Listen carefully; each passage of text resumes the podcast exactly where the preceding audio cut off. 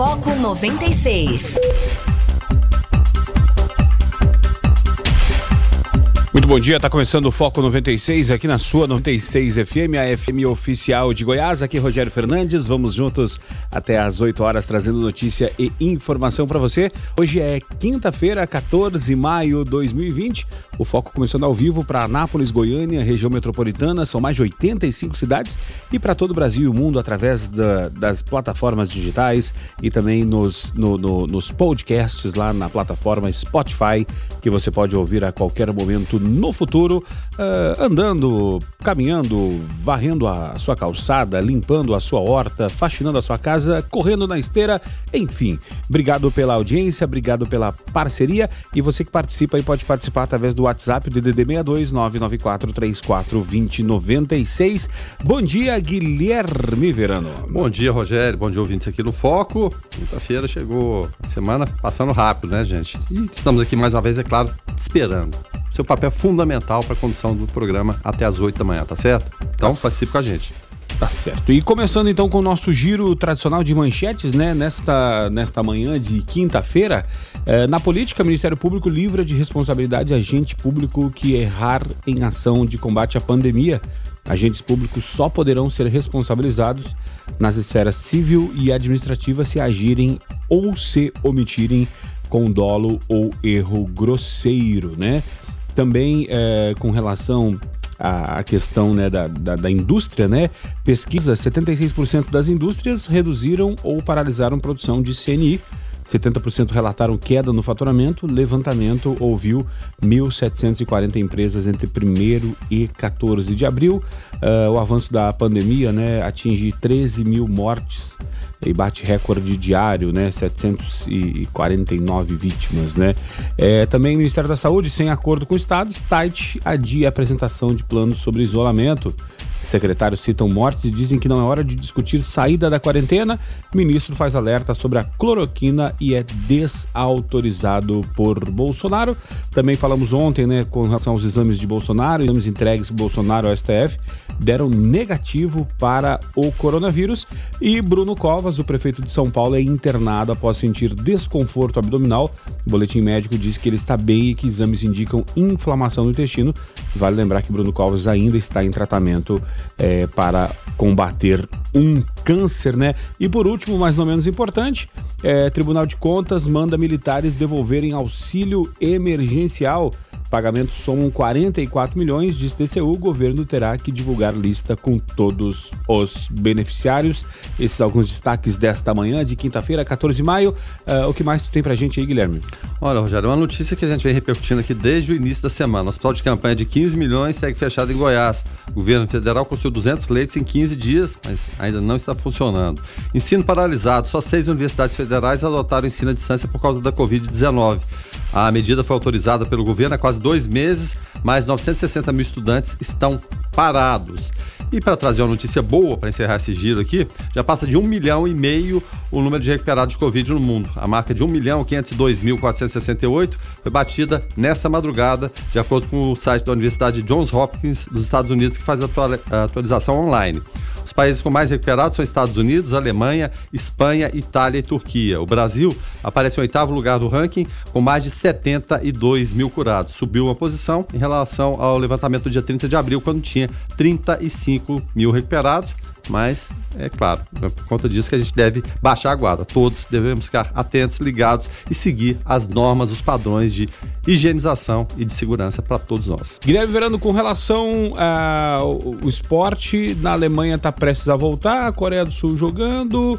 E aí, Guilherme Verano, mais alguém é, é, se movimentando aí com uma bola nos pés? Bom, Portugal tem, tem data marcada de volta, né? Portugal que na Europa adotou né, o lockdown, foram bem sucedidos. Evidentemente é um país pequeno, de pouco mais de 10 milhões de habitantes, mas a coisa funcionou, então tem data voltar, é, marcada para volta no mês de maio. Então, alguma movimentação acontecendo. Agora fica essa grande curiosidade, ô Rogério, em relação ao futebol alemão, que é o futebol competitivo, futebol tetracampeão mundial, né? Alto nível, né? Bayern de Munique, puxa vida, uma das maiores potências do futebol mundial. Como será essa volta? Eu acredito que muita gente vai ficar curiosa, né? Quem tem, evidentemente, a possibilidade de ter TV a cabo ou, ou ver por outras plataformas, sempre é, é possível. Essa curiosidade, como será essa volta do futebol? Como será a marcação, comemoração, a tal da cusparada no chão que não pode, e o apito com apito na boca ali o tempo todo. Imagina, o apito não tem jeito de usar máscara, né? usar máscara com apito. Então, vai haver toda essa, é, essa condição especial para a gente observar essa volta do futebol, como ela será na prática num futebol de, de alto nível. Evidentemente, é, evidentemente a Coreia já voltou, tem outros países que nem paralisaram, mas não é, é não tem o mesmo charme, o mesmo glamour do, de um campeonato alemão.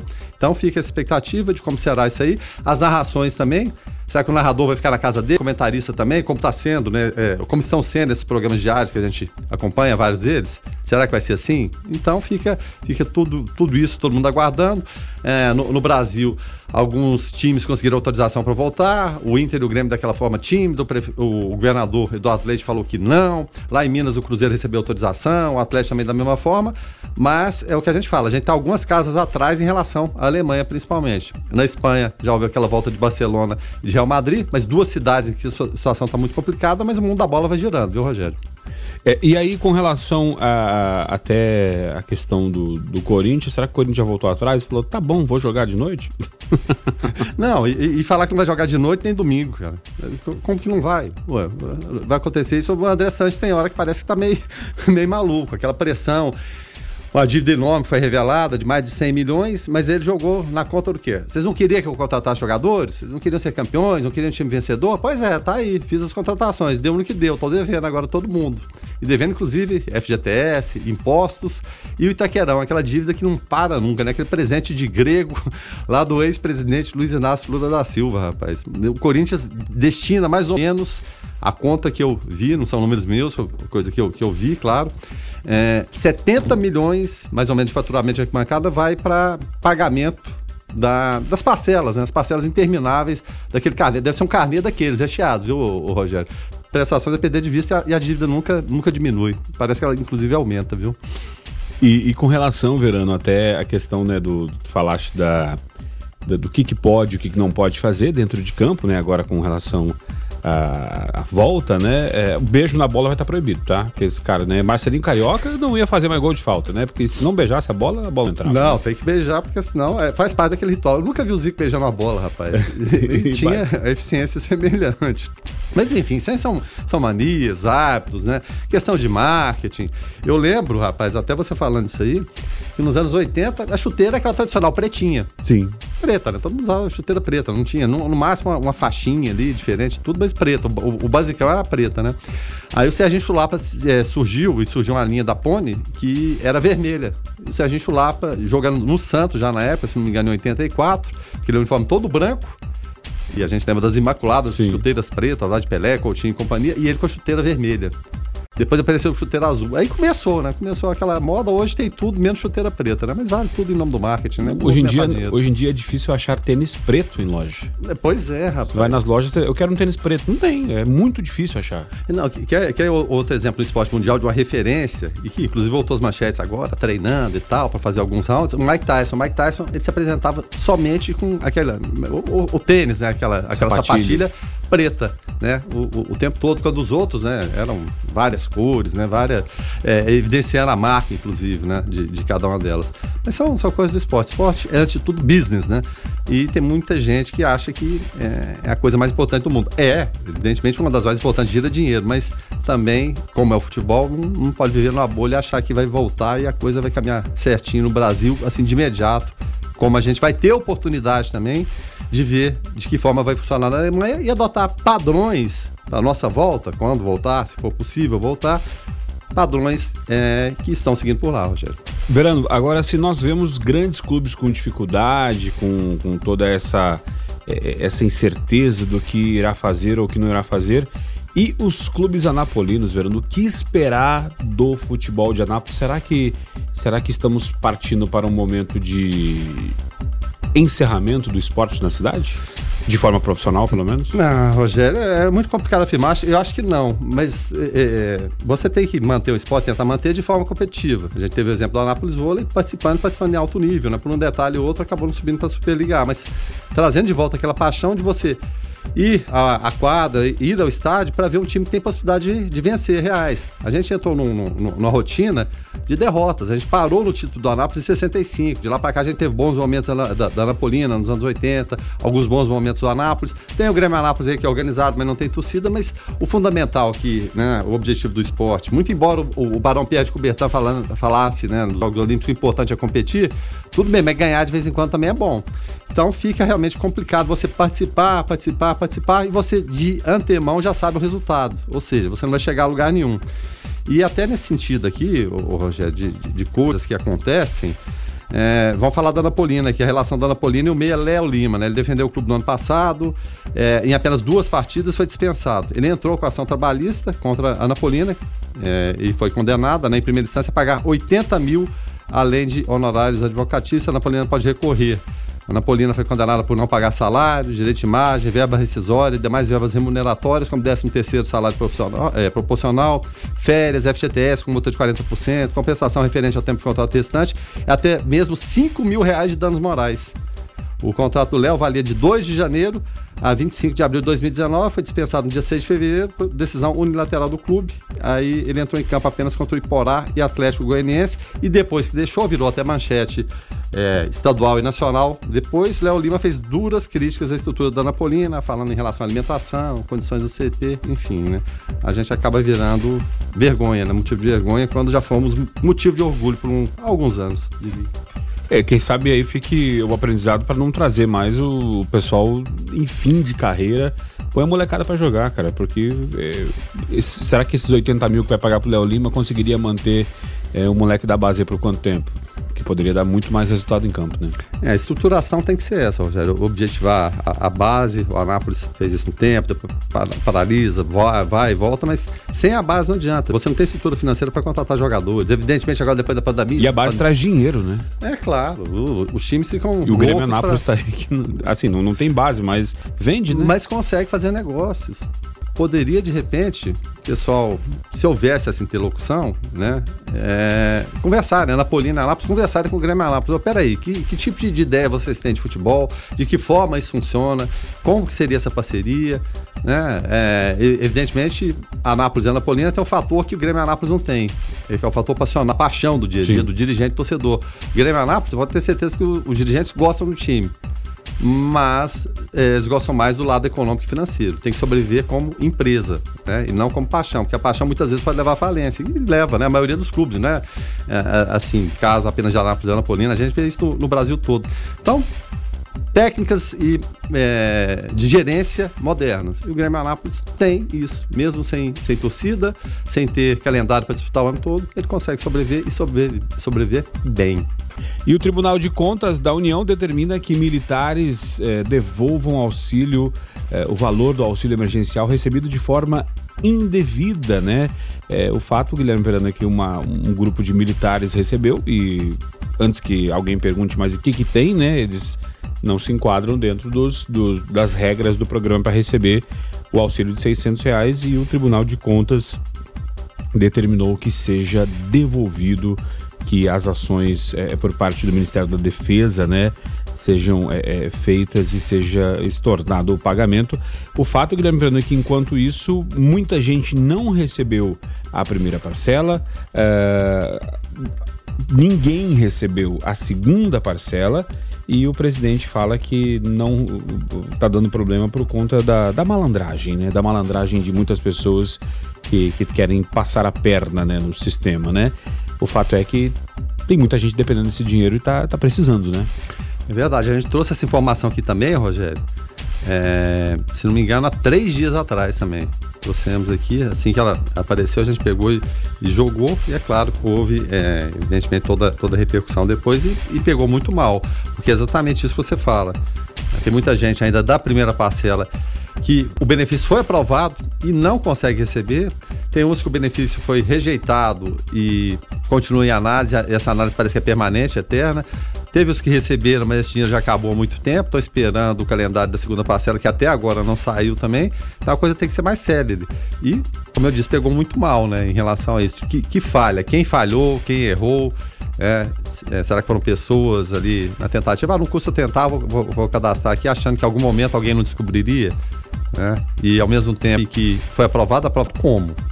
De que forma? Que critério é esse? Então, o cidadão que de repente teve o seu negado vai pensar: ah, peraí, o, o meu é, é, é, negado, eu de fato estou precisando, e alguns, né, sejam esses, outras pessoas também, para não categorizar a, a, a, coisa, pega e recebe. Então, é, é, é beira assim, um absurdo. Tem, tem que ter uma, uma, uma providência prática rápida, né?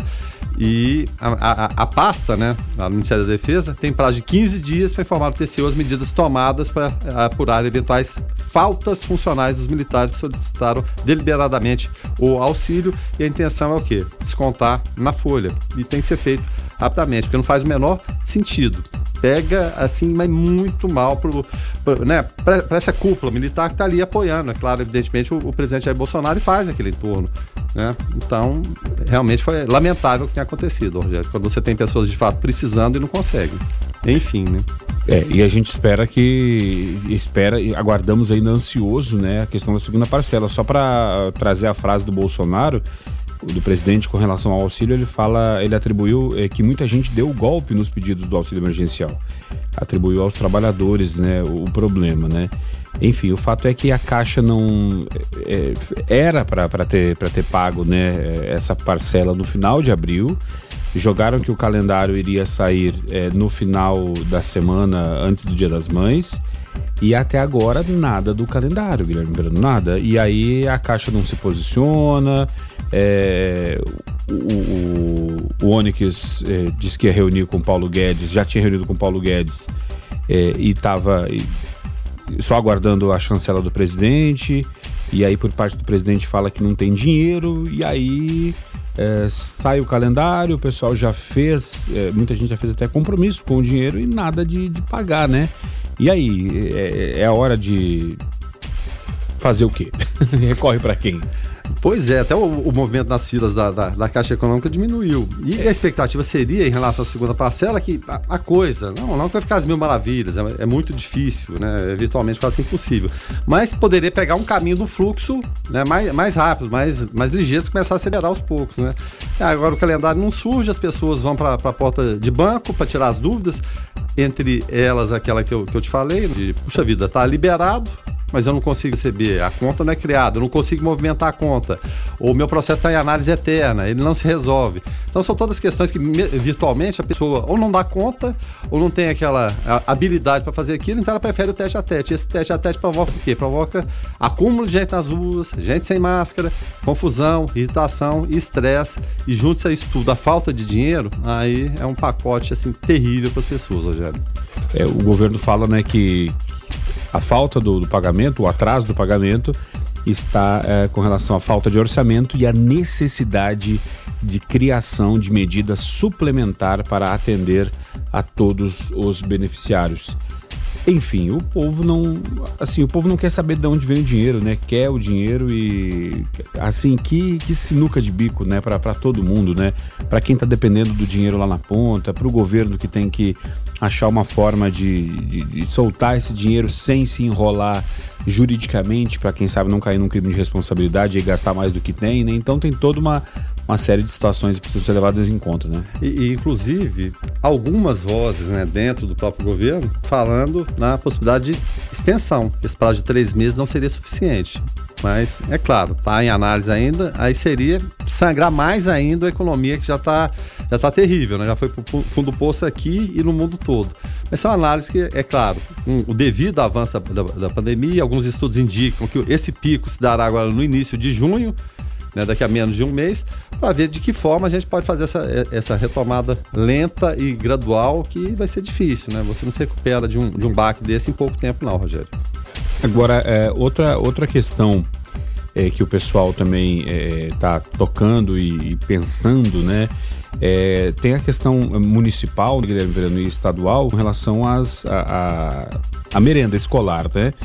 E aí a, a, o governo, porque essa merenda ela vai para as escolas e o governo até fez a distribuição das cestas básicas, que foi uma baita medida para poder muitas crianças dependem dessa, às vezes até exclusivamente dessa alimentação da, da escola e que legal que, que a, o governo municipal e estadual também fez a sua parte doando essa merenda, né? Entregando para quem é direito que é aos alunos, né, Verano? Sem dúvida nenhuma. Agora, lamentável o que aconteceu ontem em Goiânia, Rogério, quando a, a, a, fake news foi tão assim, bem feita, a, a virtual, inclusive no papel. Fizeram até um papel, né, um, um informativo é, da prefeitura do estado de Goiás em relação à distribuição de cestas básicas, que ela seria distribuída somente ontem num local específico e de manhã. Você imagina só se isso é possível.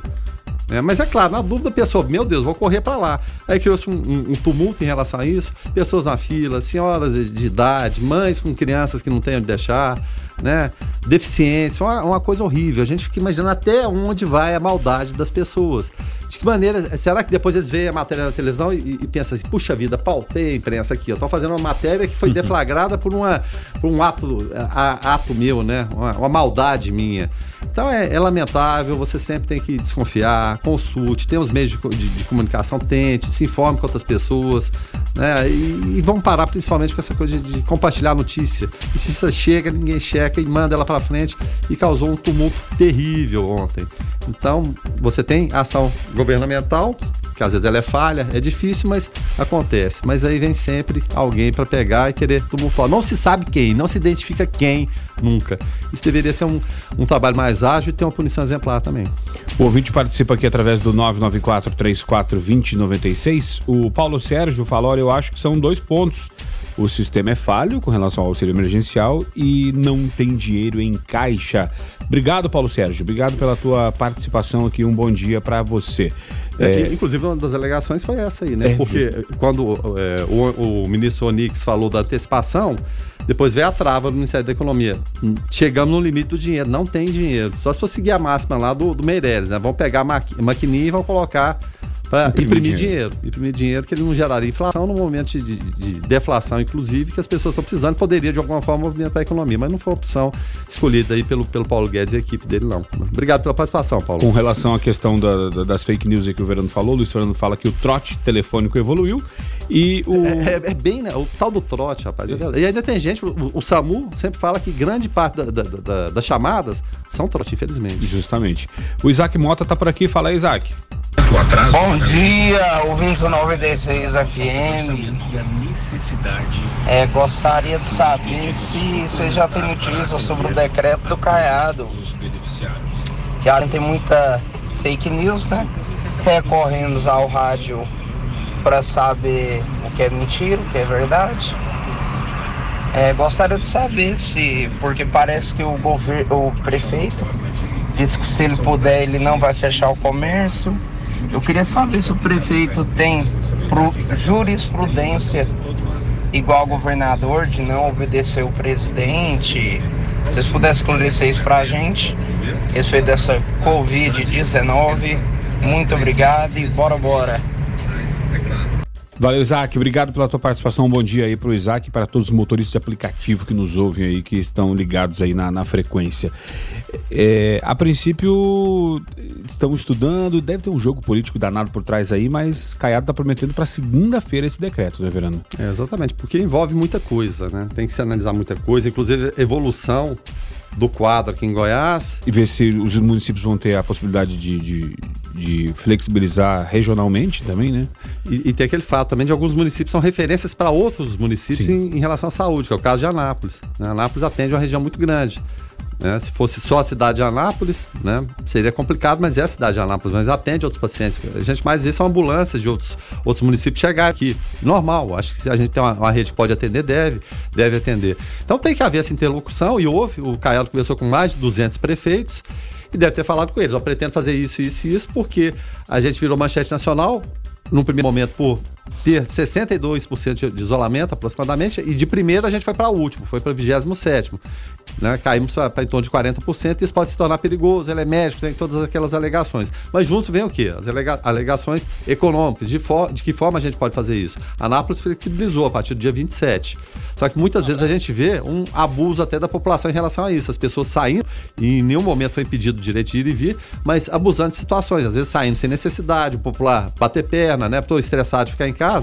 E em algumas situações a gente vê sem usar máscara, álcool gel, todas aquelas condições. Então vamos aguardar para ver, eu acho que vai haver eh, principalmente essa análise diária, evolução de casos, de óbitos, como está acontecendo, para quando vier também não ficar esse vai e volta, porque o duro é isso, você endurece as medidas, depois relaxa um pouco, endurece de novo, aí realmente fica difícil de retomar é, a questão econômica e principalmente controlar a saúde das pessoas. É, até porque a questão é, nossa aqui da cidade de Anápolis, né, o, o prefeito está fazendo fez a, a, liberação, a flexibilização baseado num, num estudo né, de, de, uma universidade. Inclusive, a Anápolis está sendo até monitorada, uh, até para ser até referência com relação a esse estudo, nada na questão do, do achismo, né? É, agora, é, vamos ver se, se tiver por parte, o, o, prefeito já sinalizou, que se por parte do decreto estadual tiver a, a oportunidade, a forma de, de flexibilizar e de poder personalizar esse decreto para a cidade de Anápolis, é, a intenção do prefeito Roberto Naves é deixar a cidade o máximo aberta, lógico, dentro dos parâmetros de, de cuidado, né, e de, da questão é, das normas, né, da vigilância sanitária e, e, toda essa questão. Mas eu volto, eu volto a falar aqui, né, temos que fazer a nossa parte, entender que flexibilização não é férias, né. O prefeito até fala que as novas medidas de restrição, é, falou numa live que dependem, dependerão do comportamento da população. Então vamos aguardar Uh, Roberto já falou que a Anápolis não tem necessidade de parar completamente como quer o governador, né, a nível de estado. Então vamos aguardar aí se, se o prefeito vai conseguir negociar com o governador ou conseguir algum abrandamento aqui para a cidade, é o que todos esperamos, mas é, vai depender também, eu acho que o ponto-chave, Guilherme Verano, vai ser esse final de semana. Esse final de semana, Caiado vai estar é, redigindo o decreto, né, soltando ele no sábado ou no domingo, para valer a partir de segunda, provavelmente. E, e, e, a postura do prefeito, do Roberto, vai depender, acredito, do final de semana. Se o pessoal continuar nessa vibe aí de estamos de férias, tá tudo tranquilo. É, não, assim, não sei se ele vai ter coragem não de dizer, não, vamos deixar Nápoles fora dessa, me inclua fora dessa, governador. Vamos aguardar e fazer a nossa parte e sair só porque for importante mesmo no final de semana, né? É, e principalmente informando vocês, tá certo? Qualquer notícia Justamente. eles traz aqui. Quem tá chegando por aqui é Jonathan Cavalcante com Igreja em Ação. Bom dia, Jonathan. Paz e bem. Um abraço, bom dia, Rogério, bom dia, Verano. Um abraço a todos os ouvintes do Foco 96. Paz e bem a todos. Então, na missa celebrada na capela da Casa Santa Marta ontem, em 13 de maio, o Papa Francisco rezou pelos estudantes, pelos jovens que estudam e pelos professores. No dia em que a igreja celebrou a memória de Nossa Senhora de Fátima, o Santo Padre pediu orações pelos educadores e estudantes para que Deus possa ajudá-los em seu caminho. O Papa disse: Rezemos hoje pelos estudantes, os jovens que estudam e os professores que devem encontrar novas modalidades para seguir adiante no ensino. Que o Senhor os ajude neste caminho, lhes dê coragem e também sucesso. Na homilia, o Santo Padre comentou a passagem do Evangelho de São João sobre o semeador e encorajou a permanecer no Senhor e deixar que o Senhor permaneça no interior de cada um. Para esta quinta-feira, dia 14, o Papa Francisco pede para que todos os fiéis dediquem um momento de oração para pedir a superação da pandemia do coronavírus. Jonathan Cavalcante para o Igreja em Ação. Direto ao assunto. A opinião de Carlos Roberto de Souza no Foco 96. Bom dia, Carlos. Bom dia, Rogério. Bom dia, Guilherme Verano. Bom dia a todos os ouvintes do Foco 96. Respeitando a opinião do presidente Jair Bolsonaro e para esclarecer a verdadeira opinião do Brasil em relação ao isolamento social, a Confederação Nacional dos Transportes, CNT, em parceria com o Instituto MDA, ela fez uma pesquisa sobre o isolamento social e obteve os seguintes índices, de acordo com os seguintes questionamentos. Deve ser praticados por todos, independente de ser ou não do grupo de risco? 67,3% disseram que sim deve ser praticada por todos. Só deve ser praticada pelas pessoas que fazem parte do grupo de risco? 29,3% disseram que sim. Não deveriam existir isolamento social? 2,6% disseram que sim. Não sabe ou não responderam? 0,8%. Foram feitas 2.002 entrevistas por telefone entre os dias 7 e 10 de maio, com pessoas de 494 municípios de 25 estados da federação. E a margem de erro é de 2,2 pontos percentuais, para cima ou para baixo. Agora, pelo menos para mim está claro, não adianta nada o isolamento social se não seguirmos as regrinhas que eu nunca vou cansar de repetir aqui usar a máscara ao sair de casa, manter o distanciamento social, que é de um metro e meio a dois metros da outra pessoa, lavar as mãos toda vez que for aí tocar em algo, quando for no mercado ou em qualquer outro ambiente, e usar o álcool gel. E por que que para mim está claríssimo? Porque 67,3% dos brasileiros são a favor do isolamento social, mas será que cumpre o distanciamento? Eu digo que não. Por que, que eu digo que não? A América Latina é uma das situações mais preocupantes do mundo, segundo a Organização Pan-Americana de Saúde. E o Brasil é o país em pior situação da América Latina, seguido seguido pelo, pelos países, pelos Peru, Equador e México. Olha, eu, eu sei que as pessoas estão muito confusas e divididas. Eu, e não é para menos, não. Mas é importante você ter a consciência de que obedecendo às regras, essas que eu disse, né, de, de distanciamento e higienização, nós poderemos continuar a trabalhar. Nós vamos garantir os nossos empregos e as nossas rendas, que afinal de contas, pelo menos aonde eu sei, é o objetivo da maioria. Então faça isso, respeite, esqueça pelo menos por esse período das disputas políticas, meu Deus. Porque senão, se endurecerem a flexibilização, como parece que vai acontecer, é, o estabelecimento que você trabalha ele pode fechar devido ao endurecimento do decreto ou talvez por não suportar a falta de movimento e não importa o motivo. De todo jeito, você poderá ser prejudicado e você não se preocupa com isso. Gente, com esse desrespeito que está ocorrendo, perceba bem o que já pode acontecer. Segundo o que está ocorrendo nos bastidores da política, o decreto, o novo decreto do, do governador será rígido e vai liberar só supermercados, farmácias e setores de produção de alimentos. Ou seja, um re retrocesso, né? Segundo informações, o governador ele decidiu endurecer o decreto visando aumentar o isolamento social. Pois é. Se o Senado, desde o antigo decreto, até esse não se apresentasse tão negativo, agora não estaríamos à mercê de talvez, né, um, um, retrocesso aí em relação ao resultado econômico, que muitos já estavam comemorando a recuperação, mesmo que muito tímida ainda, mas já trazia, nesse momento de extrema tristeza, um pouco de alegria a todos nós.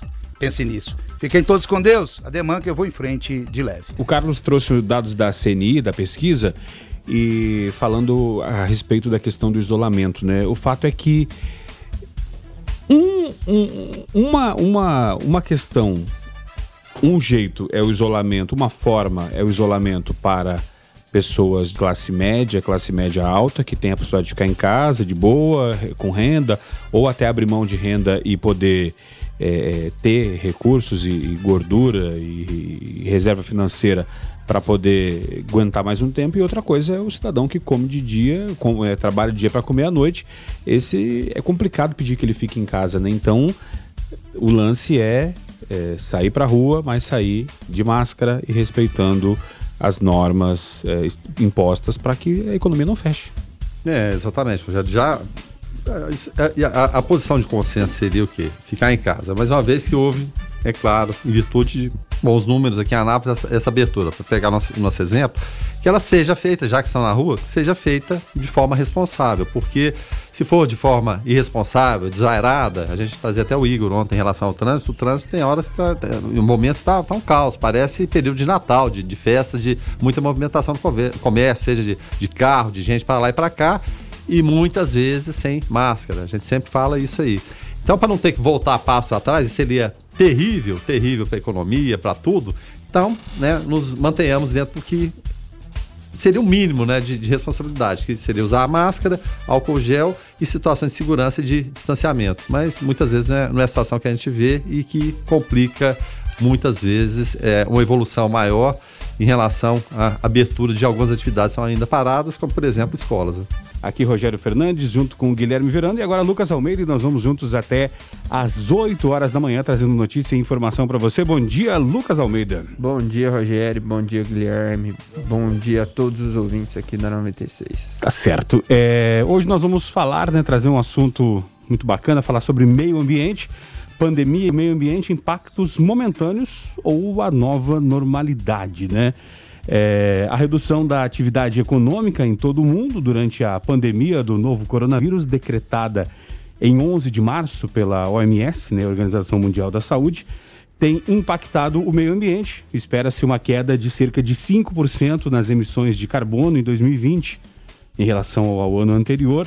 Houve melhor na qualidade do ar de grandes cidades. Na Índia, a, a cadeia de montanhas do Himalaia ficou visível a partir das cidades do norte do país pela primeira vez em décadas, né?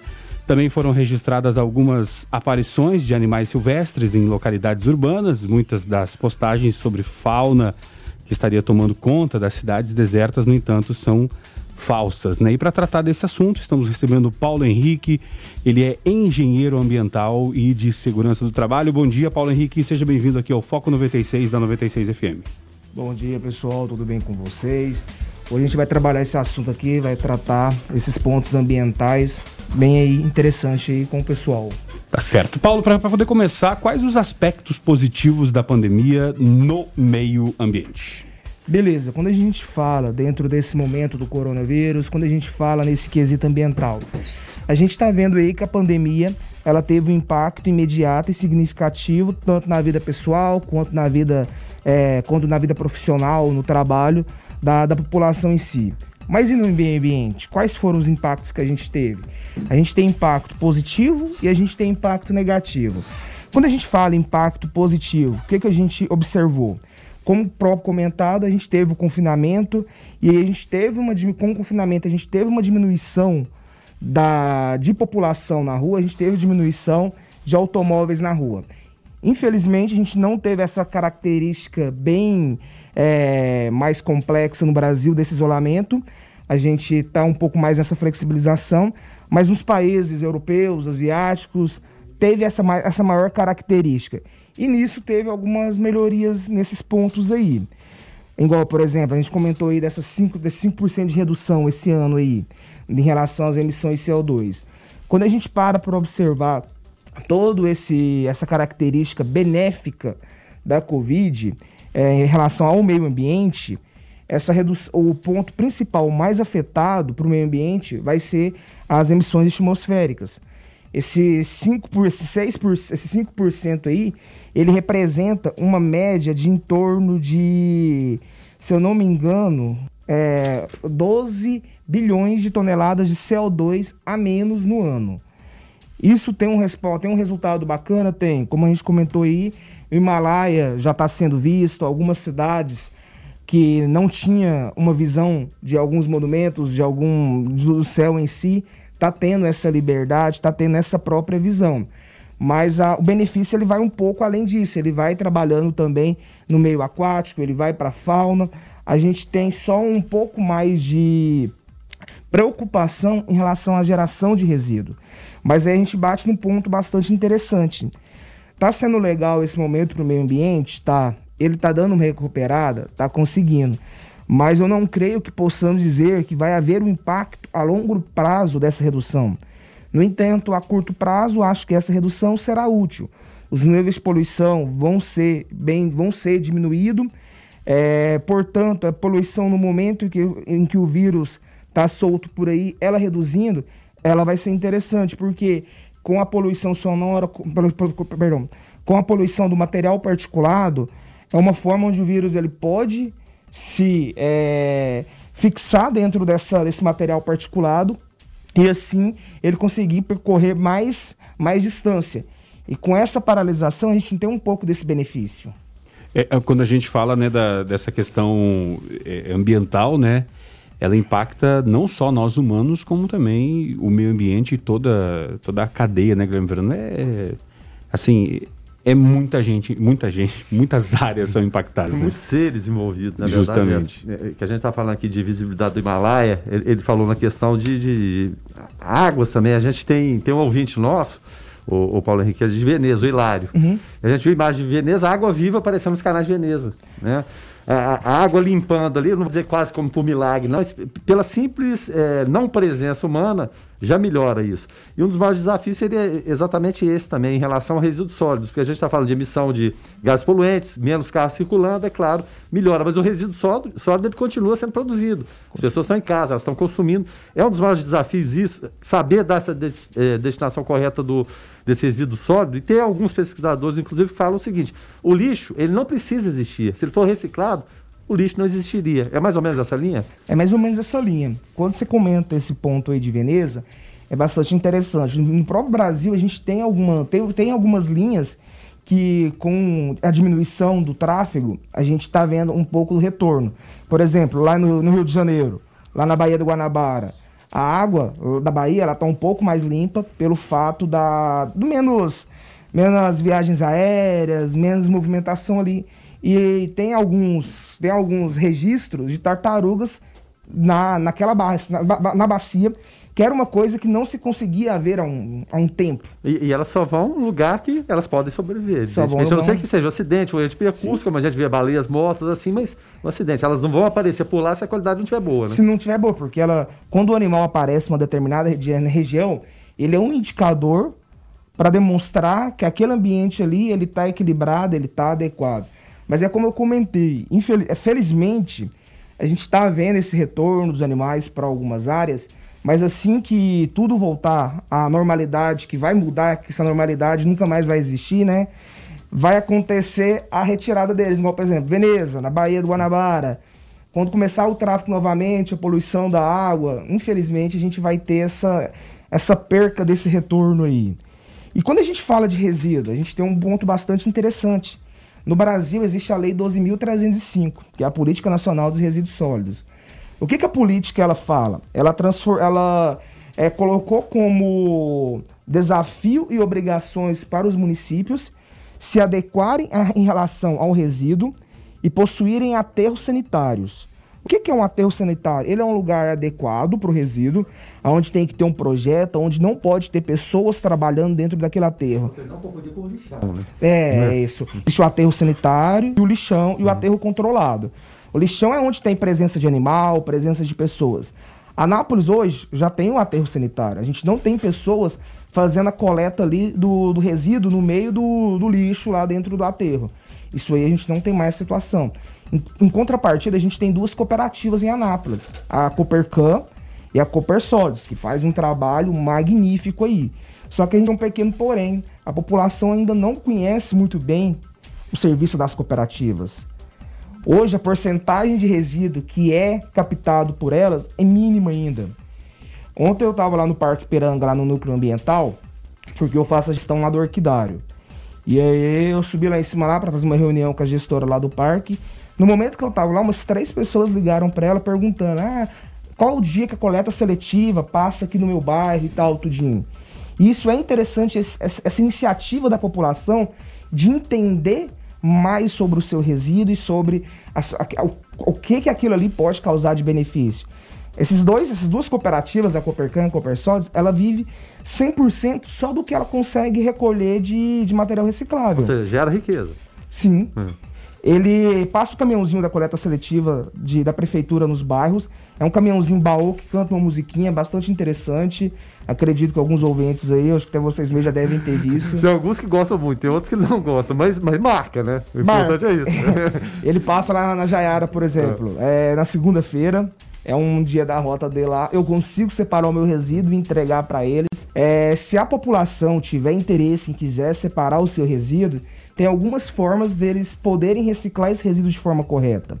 Ele pode entregar para esse caminhãozinho, ele pode entregar, pegar o seu resíduo reciclado, aquele carroceiro que passa na rua, aquele reciclador, ele pode entregar aquele material para ele, ou ele pode procurar os PEVs. O que, que é o PEV? É o, é o ponto de entrega voluntário. ele fica em supermercado, escolas, igrejas. Aqui na Praça Bom Jesus a gente tem um PEV enorme. No Parque Piranga a gente tem um PEV. E todo esse resíduo que vai para o PEV, ele deixa de ir para o aterro e ele vai para a cooperativa. E esse quesito do resíduo ele é bastante preocupante mesmo nesse cenário do coronavírus, porque com a população em casa tende-se a gerar mais resíduo.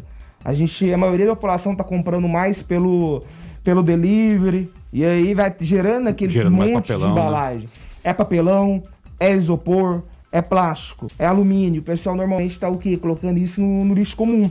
E quando a gente coloca isso no lixo comum, coloca ali na rua ali, a, o, o caminhão da coleta, da, da coleta pública passa, leva aquilo ali pro aterro, ninguém vai estar tá separando aquilo ali, vai estar tá diminuindo a vida útil do aterro e vai ser um pouco prejudicial.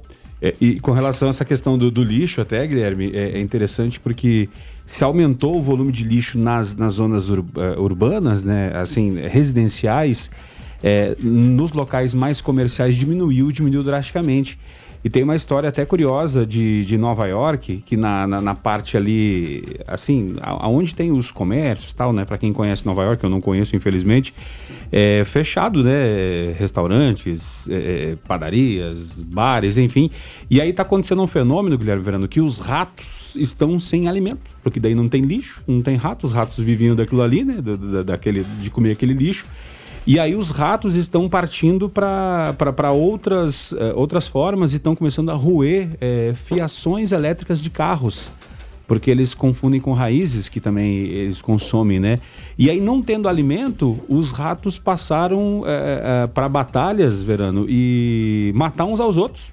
E cometerem assim, entre aspas, canibalismo, canibalismo. né? Infanticídio, comendo os filhotes de ninhos adversários é, até os ratos sendo é, atacados. E aí foram consultar um especialista, ele falou, não, isso só vai resolver, é, é, Bob Corrigan, né, especialista em ratos urbanos, ele falou, não, a única opção é quando os restaurantes reabrirem, né? Então fica a dica aí para quem for em Nova York, né? Os ratos estão presentes lá, não só na França, no Ratatouille, no desenho. É, exatamente. A França é uma tradição, inclusive, tem aqueles ratos de estimação e Justo, tal, né? justamente. E, é, as pessoas colocam. Tem até um documentário muito interessante que eu, que eu vi é, certa vez, chama-se O Mundo Sem Ninguém. O que, que aconteceria caso de uma hora para outra toda, todos os seres humanos desaparecessem, morressem, enfim, né? Sumissem o que, que aconteceria né, em relação a animais. Ou abduzidos, né? É, é também, para algum ET, né? Que seja, né? Mas haveria, é claro, evidentemente, isso que a gente está vendo em alguma situação pontual, umas fake news ou, ou, outras não. Ah, os animais estão voltando, tomando tudo, mas não é nessa proporção. Mas esse documentário é muito interessante. É, aí fala, o primeiro dia, uma semana, um mês, um ano. Então é muito interessante como a vegetação voltaria, né, animais. Então, para quem tiver essa oportunidade de curiosidade, eu acho que seria interessante. Eu não sei se o Paulo Henrique chegou a ver, mas a gente fica imaginando esse tipo de coisa e agora nessa situação a gente começa a pensar é, em coisas desse tipo. Tanto que é influência humana, é claro, evidentemente ela é benéfica, né, por, por, pela tecnologia que traz, mas em alguns pontos terrível, não é, Paulo Henrique? É, é meio engraçado, fazendo um comentário nesse ponto aí, tem aquele filme do Will Smith, é só a lenda entraria mais ou menos bastante naquela linha de pensamento. Contexto, é. Esse ponto que comentou de Nova York, a gente também está vendo isso na Índia, na China, em relação com a alimentação de elefantes e macacos. Os macaquinhos, os macaquinhos estão os macacos desesperados. estão desesperados, brigando entre si, se matando. Elefantes estão passando fome também, porque eram acostumados a ser alimentados somente por humanos, foram acostumados com aos, aos anos de turismo dessa forma. E eles estão tentando se readequar nisso aí. E a, o governo daqueles países estão tentando gerir de uma forma mais tranquila. E é um pouco complicado né, a gente para pensar isso. A gente tem esses exemplos aí, mas é o que o Guilherme comentou. E com o tempo, como que será que, que se geria isso? Em as outras Justamente. localidades? Só um adendo sobre o resíduo. Quando a gente fala sobre o, resíduo urbano, a gente tem a parte de resíduo hospitalar também. E esse é um ponto um pouco crítico. Por quê? É, muitas pessoas estão em tratamento em casa, estão ali de, de repouso, em quarentena. Alguns casos menos compli complicados estão sendo tratados em casa, ficando em casa. E esses resíduos que são gerados por essas pessoas, elas devem ter um cuidado especial na hora de descartar, colocar dentro de cinco, seis sacolas, amarrar de uma forma mais possível, porque a gente vai ter um, um, um, um responsável da limpeza coletando aquele saco, vai ter pessoas que vão estar naquele fluxo de manuseio ali. E se a gente não tomar esse cuidado com o nosso resíduo, com o resíduo infectado dessas pessoas, a gente pode estar causando a infecção de um outro grupo de pessoas. É, hoje estamos recebendo o nosso convidado, Paulo Henrique, engenheiro ambiental e de segurança do trabalho. Estamos falando a respeito de meio ambiente, né? O Luiz Fernando do Parque Brasília fala: olha, ainda falta conscientizar e orientar melhor a população tem vizinhos meus que separam o lixo, mas não colocam no dia correto. Aí é, está separado, mas vai junto com o lixo comum. É o Luiz Fernando. A Júlia do Granville também dando a sua participação. Fala aí, Júlia. É, no meu bairro, eu, eu morava no, na Vila Góes, né? E lá passa toda quinta-feira. Só que eu mudei. Eu mudei para o bairro Granville, etapa 2, só que lá eles não têm a coleta seletiva. E aí eu queria ver com vocês se haveria possibilidade de estar tá fazendo essa coleta lá, porque eu sempre separei o meu lixo. E lá eu não tenho. É, a, o caminhão não passa lá. Valeu, Júlia, obrigado pela participação. Já já a gente passa pro, pro, pro Paulo aqui. E o Max Lânio fala: bom dia, time do Foco. O ideal seria as empresas buscarem uh, zerar os resíduos enviados para o aterro. Reciclar traz muitos benefícios. Muito bom ter um momento no foco específico na área que ele atua, né? É, obrigado, Max, pela tua participação. E o Jardel fala: Credo, rato para mim só o Mickey e olha lá, né? Mas não, nem o Mickey agora, porque a Disney tá fechada, né? Com relação ao que a Júlia falou, com relação à coleta seletiva, hoje ela, ela atinge todos os, os bairros, né? É, existe uma ideia para atingir todos esses bairros ou ainda esses bairros estão selecionados assim como a coleta que é seletiva? A, a proposta da coleta seletiva, ela já está, se eu não me engano, em todos os bairros da cidade. O, o, nosso problema um pouco é que naquele percurso dele, talvez ele não esteja é, agranhando todas as ruas. Talvez a gente tenha que fazer alguma adequação aí. É, eu vou estar tá conversando com o pessoal lá da Secretaria de Meio Ambiente para a gente ver o que, que a gente consegue auxiliar dentro desse quesito aí. Só uma dica pro, pro ouvinte. Beleza, eu não sei se qual o horário que, meu, que, o, que o carro que o carro da coleta seletiva passa no meu bairro, passa na minha rua. O que, que eu posso estar tá fazendo? A gente, vocês têm duas alternativas, podem estar tá ligando lá dentro do, da Secretaria de Meio Ambiente, fazendo a pergunta para eles, que eles vão te falar qual que é o dia que a coleta seletiva vai passar no bairro, ou a gente pode procurar os PEVs, que são os pontos de entrega voluntário. Normalmente, é, toda escola pública vai ter um PEV, alguns desses parques de maior é, fluxo, igrejas, mercados, como é, tem PEVs neles. Então a gente tem essa, essa saída aí e quando a gente fala da, da indústria zerar o seu resíduo, a gente comentou sobre a Lei 12.305. Ela fala esse ponto do, do gerador ser, reduzir a sua geração e dar o destino final para ela. Hoje a gente tem dentro da, da SEMAD, que é o nosso órgão de controle ambiental estadual, eles cobram das empresas do DAIA, pegando por exemplo, que elas têm que apresentar para eles um plano de gerenciamento de resíduos sólidos, que é um PGRS, e apresentar um relatório anual da sua destinação de resíduos. Ou seja, todo resíduo que é reciclável, eles têm que destinar para recicladores. Isso é um ganho importante porque com a reciclagem a empresa ela vai ganhar o ela vai ter lucro com aquela venda, ela vai ter um lucro financeiro com a venda, ela vai ter um lucro social doando isso para a cooperativa. A gente tem algumas empresas aqui no DAIA que faz isso, doa resíduo para a cooperativa e isso ajuda muito. A gente tem umas três empresas no DAIA, sendo uma delas que doa por mês 10 toneladas de resíduo para a cooperativa, 10 toneladas de papelão. Caramba, muita coisa. É muita coisa. Eu era o gestor desse, dessa doação para eles e isso é de uma importância enorme, enorme para aquele, aquele pessoal que está ali sustenta, sustenta uma série de famílias. Né? O Verano está inscrito para fazer uma pergunta? Oh, não sei se estou inscrito. É. vamos lá. Em relação a, a, aos chamados PEVs, você falou. É Sim. É claro, é, já, já dá para se ter uma noção se está tendo a participação da, da, população, porque tem os locais adequados para cada tipo de descarte que você tem que fazer. Encontra-se muita coisa em local trocado, vidro onde deveria estar plástico, é, resto de alimento onde deveria estar é, alguma outra coisa. O que vocês percebem dessa avaliação é, do dia a dia, o, Paulo Henrique? É, antes só de o Paulo responder, só para complementar isso que o Guilherme disse, acredito que é importante momentos como esse, principalmente também, e talvez até mais, né? Aí também, Paulo, que você leve talvez para a Secretaria do Meio Ambiente também essa sugestão.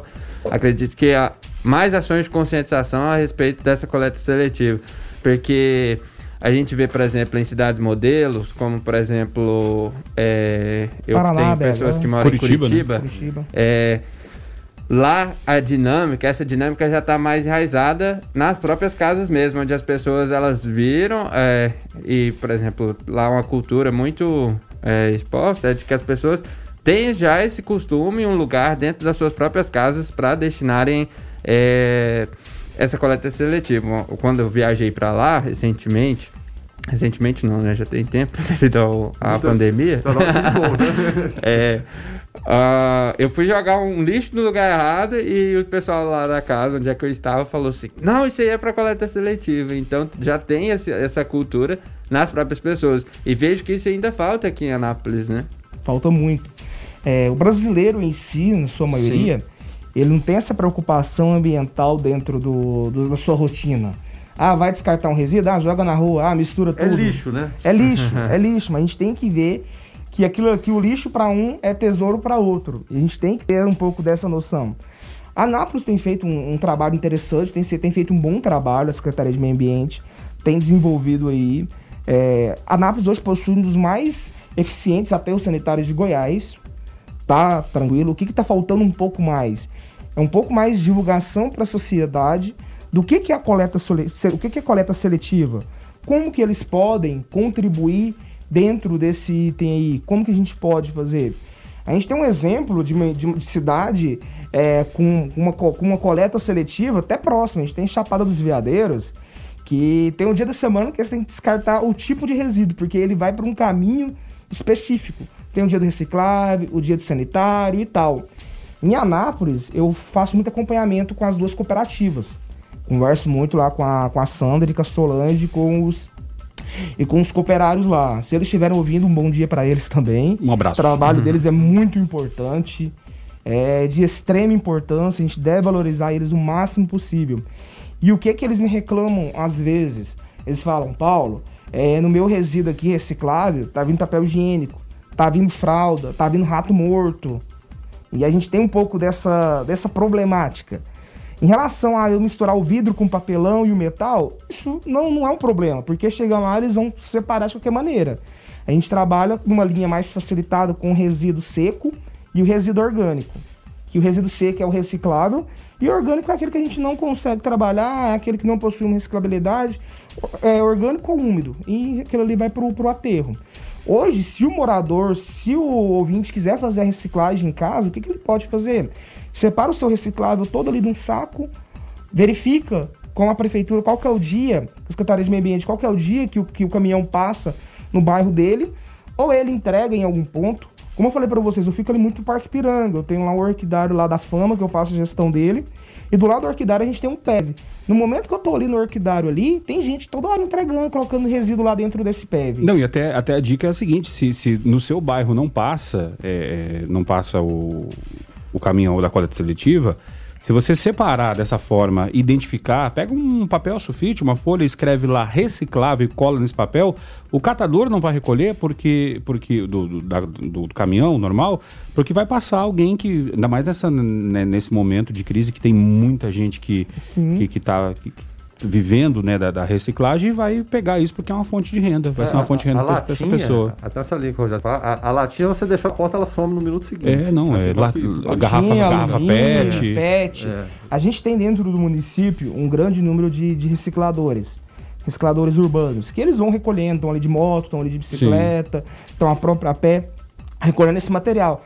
Se o morador faz essa dica sua, pegou um saquinho ali, colocou recicláveis ali, esse cara ele vai identificar aquilo ali. Não vai nem mexer vai no outro lixo. Sim, porque a gente tem um grande problema também que a pessoa coloca o lixo cedo lá para fora, quando ela vai ver, ele tá rasgado. Sim. Se a pessoa começa a separar, organizar isso, aquele, facilita para todo aquele mundo. Né? catador né? que vai, vai, facilitar, ele vai ver, opa, então que tá separando, já vai pegar aquilo ali. E na hora que, na hora que, o, que o caminhão for fazer a coleta, Sim. também o caminhão do lixo normal não vai espalhar o lixo que tá aberto pela sua, pela sua rua, não vai emporcalhar a sua rua, Essa né? parte de resíduo, ela é um, ela é um tesouro enterrado Porque o plástico, a infinidade de produtos que a gente consegue fazer com plástico reciclável, uh, o alumínio, todo, praticamente toda latinha do Brasil, ela é quase toda latinha ela é reciclável.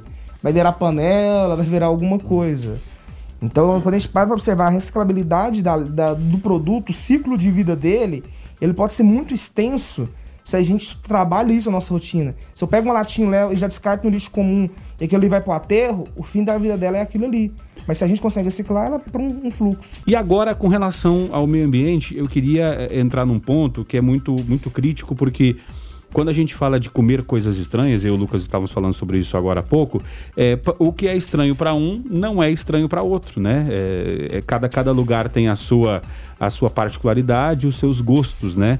E aí muita gente execrando os chineses, pô, o vírus chinês, porque comeu o morcego, mas para eles é comum comer morcego, ok, né? Do mesmo jeito para eles, às vezes o que a gente come aqui possa ser estranho. Agora, é, é, é comum vermos é, é, de, frequentemente é, aviários, né, é, frigoríficos, né, que matam frangos, descartando é, produções inteiras por conta de, da suspeita de um surto de, de gripe suína, de gripe aviária ali, porcos da mesma maneira. essa questão né, da, da alimentação, ela pode ser mudada por essa questão do coronavírus? A gente vai ter que ter mais cuidado com o que comemos? Quando a gente fala nesse momento do coronavírus, ele vai ser uma revolução ecológica. A gente vai já, já estamos mudando muito hábitos que a gente já tinha. Seja uma rotina, seja ali uma higiene pessoal, seja um fluxo de, de transporte nosso. E quando a gente fala no consumo de animais, quando a gente fala nessa relação homem-animal, é, a gente observa o quê? Que nos últimos anos a gente teve um, um grande número, inúmeras doenças zoonóticas, que são doenças transmitidas por, por animais. A gente teve por exemplo, é, ebola, gripe aviária, zika vírus, entre outros. E a gente tem que ter esse cuidado essa atenção com o consumo de espécies, seja exóticas. No próprio Brasil a gente tem algumas espécies que, mesmo sendo crime ambiental consumi-las, quando a gente está em uma BR fazendo alguma viagem, algum trabalho, a gente sempre vê um carinha ali vendendo, com um tatu morto ali, balançando ali, vendendo para aquela pessoa que está passando. Fazer a farofa, né? Fazer uma farofa. E isso gera um risco. Por exemplo, os chineses, vamos lá pegando por exemplo, há quanto tempo que eles consomem. E muito o... comum em pescaria, né? Comer Sim, carne de caça, né? Carne de caça, é, tartaruga. O pessoal paraguaia pega a tartaruga, vira ela lá, cozinha ela viva lá, no casco. É uma coisa meio. Não gasta nem panela. Surreal, é. não gasta nem panela. Só que aí a gente para pra observar quanto tempo os chineses comem esses animais exóticos, quanto tempo que eles comem aquele aqueles animais ali, e só agora que isso foi aparecer. Então a gente tem que repensar esses nossos hábitos. Essas ações que os produtores fazem de, ah, beleza, eu tô com risco de tal vírus, pegando, por exemplo, a gripe aviária, que teve a eliminação de muitos, muitos criadores de frango ali pelo risco ou pela contaminação, vaca louca, gripe suína. Se faz necessário essa paralisação, essa limpeza, esse controle, para evitar que isso se multiplique, para evitar o impacto que isso pode causar. E a gente sabe que o vírus, de qualquer tipo, ele, ele tem mutação. E de uma região para outra, de um grupo para outro, ele pode ter uma mutação. Então tem que se tomar esse cuidado. Esses produtores eles estão dentro de um, de um caminho certo nessa linha de pensamento deles. Agora, é, com, com, relação. É, é porque a, a, gente sabe que tem a questão cultural no meio, né, Verano? É, cada, cada lugar tem, tem, tem a, sua, a sua forma de, de se alimentar e, enfim, isso é uma questão até histórica. Ô, ô, ô Rogério, o cultural e barra, no caso da China também, de fome, né? De é. alimentar um bilhão de pessoas e, e uma situação triste que a gente é, viveu no Brasil e viu algumas décadas atrás e não sei se persiste. Sim. É, é. retirantes é comendo calango. Sim. Calango, tá o calango ali, vai virar um, um, um churrasquinho, alguma coisa. Vai virar a proteína por da, todo, da, Por é. todo o processo histórico em que a China Isso. passou, né? A OMS até alerta que para uma nova onda de xenofobia que vai acontecer nos próximos tempos, né? Ou seja, a gente tem que alertar também para isso devido a, a, essa situação de associar a essa má alimentação como se isso fosse a culpa do coronavírus ter se espalhado. É, e, né? e, os traços bem marcantes dos orientais, opa, tá chegando um chinês ali eu, Sim, e, e começar exatamente vai, essa xenofobia. Aí exatamente. mais se reforçado. É, mas, mas aí. Assim, Paulo, tu acha que às vezes, para não, não esbarrar nessa questão, como, como disse o Lucas, da xenofobia, e o cara quer comer morcego e pronto, se ele gosta do Batman, o problema é dele, é, é às vezes industrializar isso, passar, pô, vai lá no, vai lá no, no, no, no Floresta, no Rio Vermelho, no supermercado, e compra lá um morcego na bandejinha, higienizado, tal, tudo certinho. É, seria, seria um caminho para isso? a gente tem um, um ponto, pegando os chineses novamente como um ponto de, de análise, é, em alguns municípios, em alguns estados da China, se alimentar de cachorro já está proibido. E como é, uma, como, como é uma coisa cultural deles, tem que se a OMS, o próprio governo, eles têm que fazer essa análise e esse entendimento. Até onde que se pode se alimentar de determinado determinada carne, determinado derivado de animais. E como que vai ser feito esse controle? Quais tipos de análise, cuidados para essa criação? Por exemplo, a gente comentou da criação de frango. Existe toda uma metodologia, desde ali da choca do, do ovo até o abate do frango. Existe toda uma metodologia de cuidado. É, não sei se alguém conhece como funciona, um, por exemplo, uma, uma área de, de criação, uma área de choca para a gente fazer, para eu visitei algumas empresas nesse quesito, para a gente adentrar a área, tem que se tomar banhos constantes. Se você sair de uma área para outra, você tem que tomar um banho. E mais é um difícil que entrar no hospital. Sim, é mais difícil que entrar no hospital, porque o risco dali é muito grande. Um ambiente para o outro é muito higienizado. E são procedimentos, são metodologias que são implantados para evitar a entrada de um vírus, para tentar evitar a contaminação de um determinado item ali. O Paulo, lá do Recanto Sol, fala: olha, em certas regiões da Índia não comem vaca, vacas, pois é sagrada, né? Mas comem cães. Já no Brasil é o oposto, né? Os cachorrinhos fazem parte da família e as vacas. Os, ah, as comem, vacas. adoram carne de vaca, inclusive. É, justamente, um né? Um ponto interessante é. Quando a gente para para observar o consumo de carne, quando a gente reduz o nosso consumo, a melhoria da saúde ela vem, ela vem aparecendo é mais saudável a gente tentar reduzir um pouco esse consumo. E é o que eu comentei contigo. É, com, com essa pandemia, com esse novo modelo, esse momento que o, que o mundo se encontra, vai se estudar melhor, melhor os hábitos.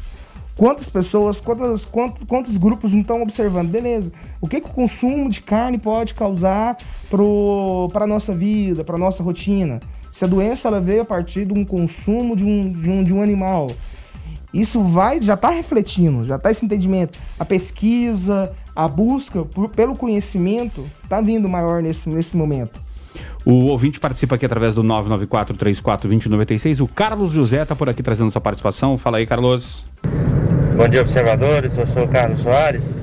Eu já ouvi muito falar que a caixinha de leite ela não é reciclável mais, por causa do alumínio que tem dentro dela. Pergunta: é ou não é reciclável? Obrigado, Carlos, pela tua participação e também o Ebert Luiz da Vila Góis. Fala aí, Ebert. Bom dia aí, meu nome é Ebert, sou motorista de aplicativo. A dúvida que eu tenho é a respeito de alguns produtos que são recicláveis.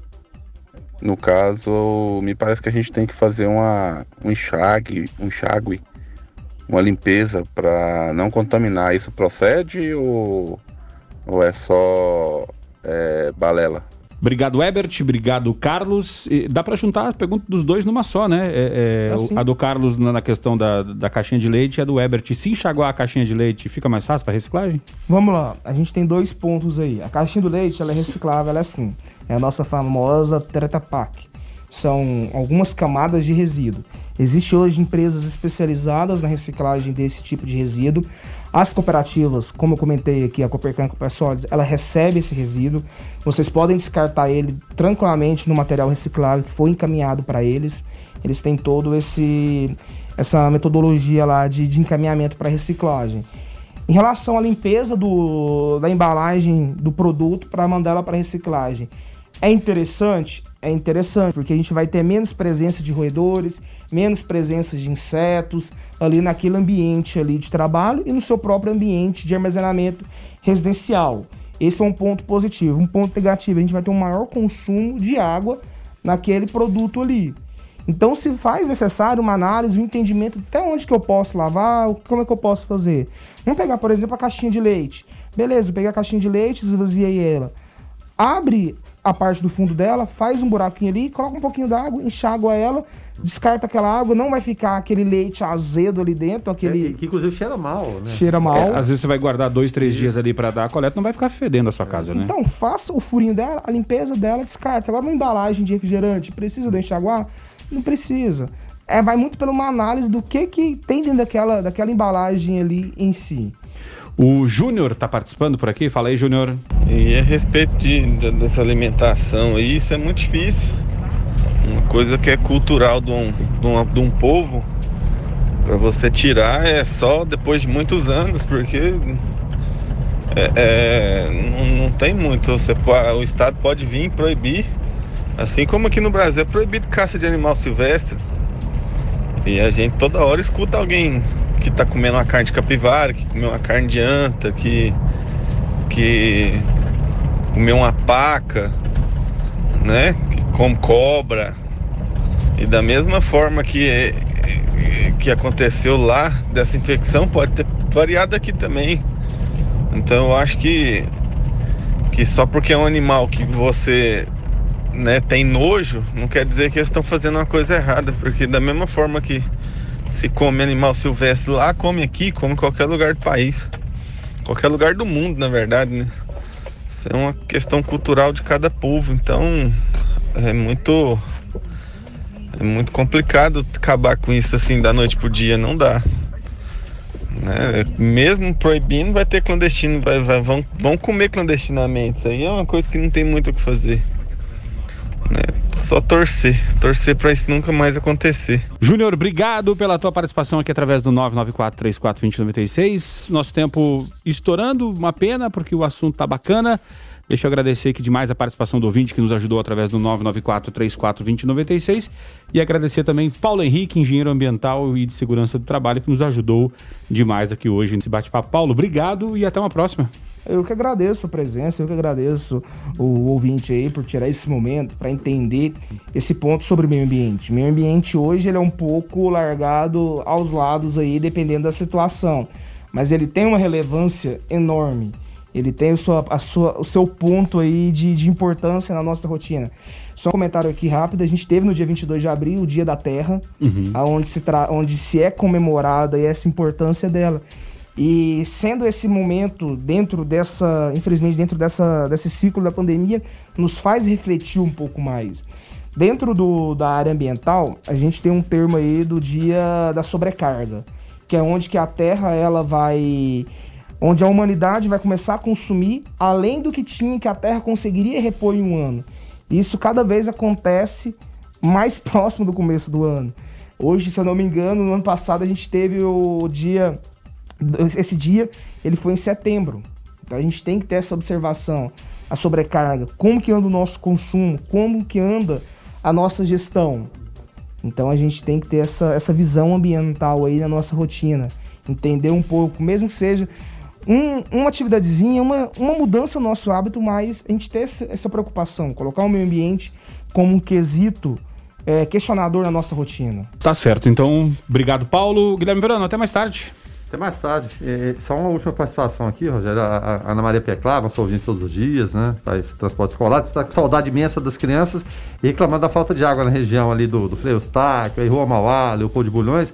Aí o Lucas encaminhou essa demanda lá para Saniago, para Tânia, e a gente vai ter uma resposta em, em, breve, a gente pega e caminha. É, ela disse que a falta d'água é a respeito de um serviço de manutenção realizado na rua Joaquim da Cunha, com a Leopoldo de Bulhões, que só foi concluído durante a madrugada. Até eu questionei se o serviço volta à normalidade hoje, ela estava me respondendo, mas ainda não, terminou de responder. Assim então, para o pessoal, pessoal da região, qual é a região, Guilherme Verano? Rapaz, Mauá, Frei Eustáquio, Leopoldo de Bulhões, Floriano Peixoto. Assim, Daqui a são pouco... várias adjacências, um quadrilátero ali que o pessoal tá, precisa tomar, tomar banho e, e, e precisa de água. Viu, é, daqui, a, daqui, daqui a, a pouquinho. A, quando... a Tânia tem esse pepino imenso, mas sempre solista, né? Ela sempre Sim. responde a gente. Então, pro pessoal da região, daqui a pouquinho, quando voltar, terá um achocolatado nas torneiras, já que foi feito manutenção, né? Uh, a gente vai ficando por aqui, Lucas, até mais tarde. Até mais tarde, Rogério. Até mais tarde Guilherme Verano, muito obrigado. Tá certo. A gente vai ficando por aqui. A ficha técnica do Jornalismo 96 tem a apresentação e trabalhos técnicos de Rogério Fernandes, os comentários de Guilherme Verano, a produção do Lucas Almeida, coordenação artística de Francisco Alves Pereira, gerência comercial Carlos Roberto Alves de Souza, direção executiva Vitor Almeida França Lopes, 96 FM 45 anos, a FM oficial de Goiás. Na sequência, o rapaz que entende de comidas estranhas, David Emerson. Fiquem todos com Deus. Paz e bem.